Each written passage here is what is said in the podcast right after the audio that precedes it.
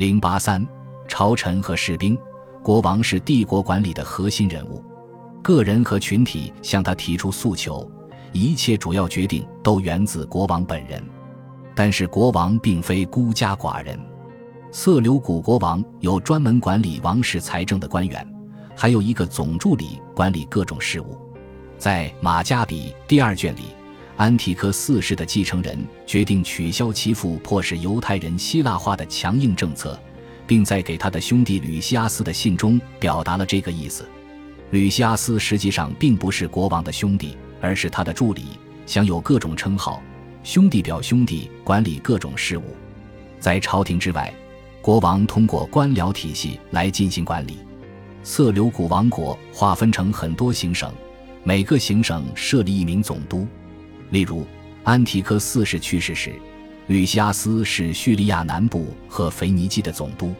通过总督，国王能够实施全面的和具体的计划。安提柯三世在全国范围内开启了对自己及其祖先的崇拜。之后，他还写信给每个行省的总督，通知他们在每个行省任命王后的高级女祭司，并指导他们进行必要的安排。总督于是给他们的助手发出指示，令他们完成王室的规定。在埃及，帝国管理体系更加庞大和复杂。与色流古王朝相比，托勒密王朝在埃及只有三个城市能提供基本的管理框架，因此他们也采用了法老时代的国家机构。埃及被划分成大约四十个行政区，每个行政区又被分为区和村。每个等级的每个单位都有一名具体官员负责。托勒密王朝在这个法老体系之上又增加了一个新军事机构，使埃及各地到处是士兵和一个更加复杂的税收体系。托勒密王朝和色流古王朝的管理机构多数雇佣希腊人而非当地人。色流古的统治阶层完全排斥臣服者达两代人之久。甚至此后被纳入的非希腊人的比例也从未超过百分之二点五。有一个特例显示出非希腊人怎样才能在特殊的环境条件下获得认可。马加比第一卷里讲述了塞琉古王位的两个竞争对手德米特里乌斯一世和亚历山大巴拉斯为如何赢得犹太人领袖约拿旦的支持而竞争的事。亚历山大送给约拿诞一整套一般只赠予希腊人的头衔。国王的朋友兄弟最重要的朋友，最后还有一枚金质胸针，这是按照习俗应该送给国王表兄弟的礼物。约拿但于是成为最高级别的朝廷显贵，也因此一度支持了亚历山大巴拉斯。埃及的情况与此相类似，管理的形式和语言都是希腊的，埃及人只有学会了希腊语后才能被雇佣，所以。王室管理的体系增强了希腊文化的优势地位和国王的权力，但朝臣和管理者需要士兵的支持。从两个方面来看，希腊化世界的基础是战争。首先，希腊化国王的合法性在相当程度上依赖于他的军事声誉。人们期待着国王像亚历山大和荷马的英雄们那样经历战争的洗礼，甚至参加危险的格斗。有时。国王出现在战场上，能够激发其军队的斗志，令敌人胆战心惊。胜利能为国王称号的获取给出最正当的理由，正如我们已经看到的那样，一次成功的对东方的军事远征，甚至使色流古安提克三世也被称为伟大的国王。其次，战争的范围扩大了。当冲突仅仅是两个临近城市之间关于领地的纷争时，战争的含义是有限的，但在希腊化世界里，人们要一为切而去争斗。尽管大面积的土地上时有争端发生，但在整个希腊化时期，各王国的中心地区仍很安全。希腊大陆、爱琴海诸岛、土耳其西部和叙利亚南部地区是各个国王你争我夺的目标。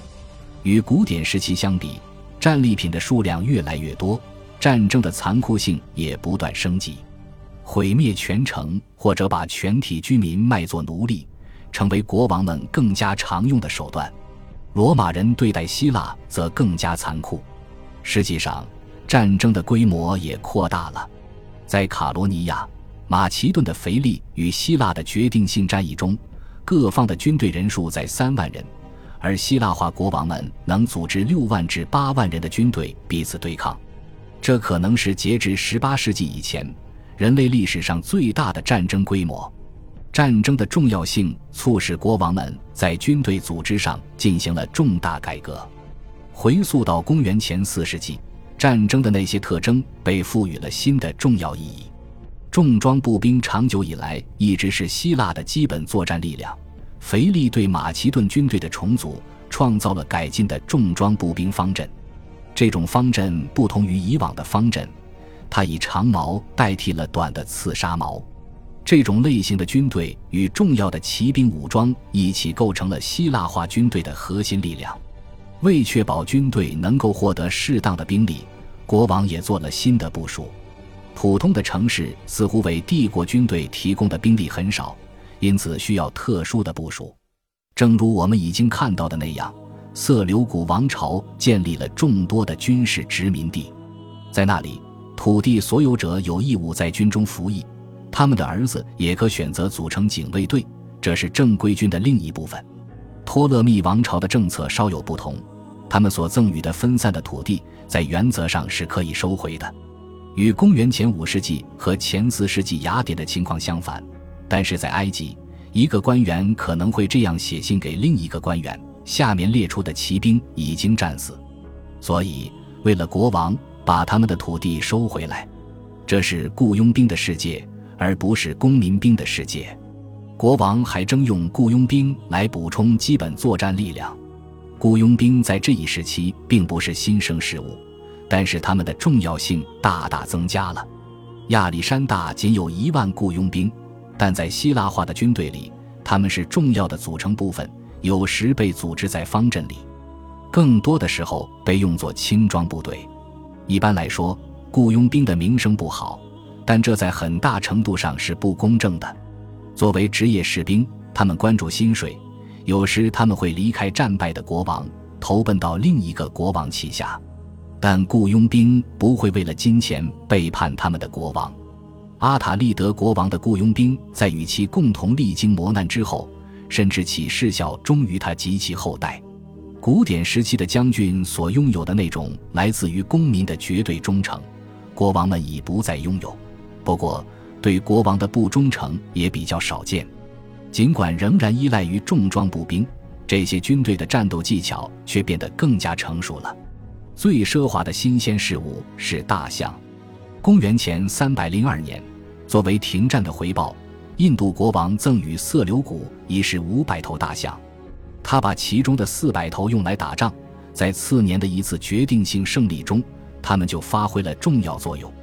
这些大象中有很多继续为色流谷服务，尽管在叙利亚，人们也试图饲养大象，但更需要新的补给。一块巨大的楔形文字泥板记载说，有二十头大象被从巴比伦送到叙利亚，而这些大象最初是由阿富汗总督送到巴比伦的。托勒密王朝也有战象，起初他们使用的是印度战象，但是后来塞琉古王国切断了他们从印度的供应。托勒密王朝便不得不使用个头较小的非洲象，并竭尽全力去捕猎大象。不幸的是，大象过于笨重，士兵们学会了避开他们的攻击，并刺穿他们的侧腹，或者使他们无法行动，没有改变战争的模式。一个类似的现象是，主要王国之间在建造更大、更复杂的战舰上也存在竞争。下至亚历山大的时代。标准的希腊战舰是三列桨战舰，关于这种船的设计仍然存在很多争议。自公元前四世纪以来，标准战舰是五列桨大木船，五个人摇一个桨。也有讲究排场的舰船，在公元前三世纪时，其奢华达到了惊人的程度。我们听到了七列桨、十一列桨、十三列桨、十六列桨、二十列桨、三十列桨，甚至四十列桨的说法。有一点我们尚不清楚，就是这些战舰是如何工作的。从罗马人认为没有必要使用如此浮夸的大船这一事实中，我们能够知道它们的用处有限。然而，古代的海上军备竞赛，连同为维持大象的供应所带来的麻烦，都是国王依赖于军工的生动证明。工程技术的变化具有更重要的军事意义。在古典时期，好的城墙是坚不可摧的。斯巴达人从来构不成对连接雅典和大海之间的长城的威胁。然而，可能自腓力使用弩炮起，这种平衡被彻底打破，被围者失去了优势，形势对围城者更加有利。亚历山大使用弩炮和攻城云梯，能够夺下每一个他要攻击的城市。作为应对，人们把城墙修建得更加坚固。不过，更进一步的改进是在弩炮上。在托勒密二世的赞助下，军队发明了一种校准方法，能使炮弹准确地打在目标范围里。尽管有些城市进行了成功的抵抗，但到目前为止，没有哪个城市在面对某个国王的攻击时能够安之若素。这一重要的事实也强化了国王们对城市的控制。恭喜你又听完三集，欢迎点赞、留言、关注主播，主页有更多精彩内容。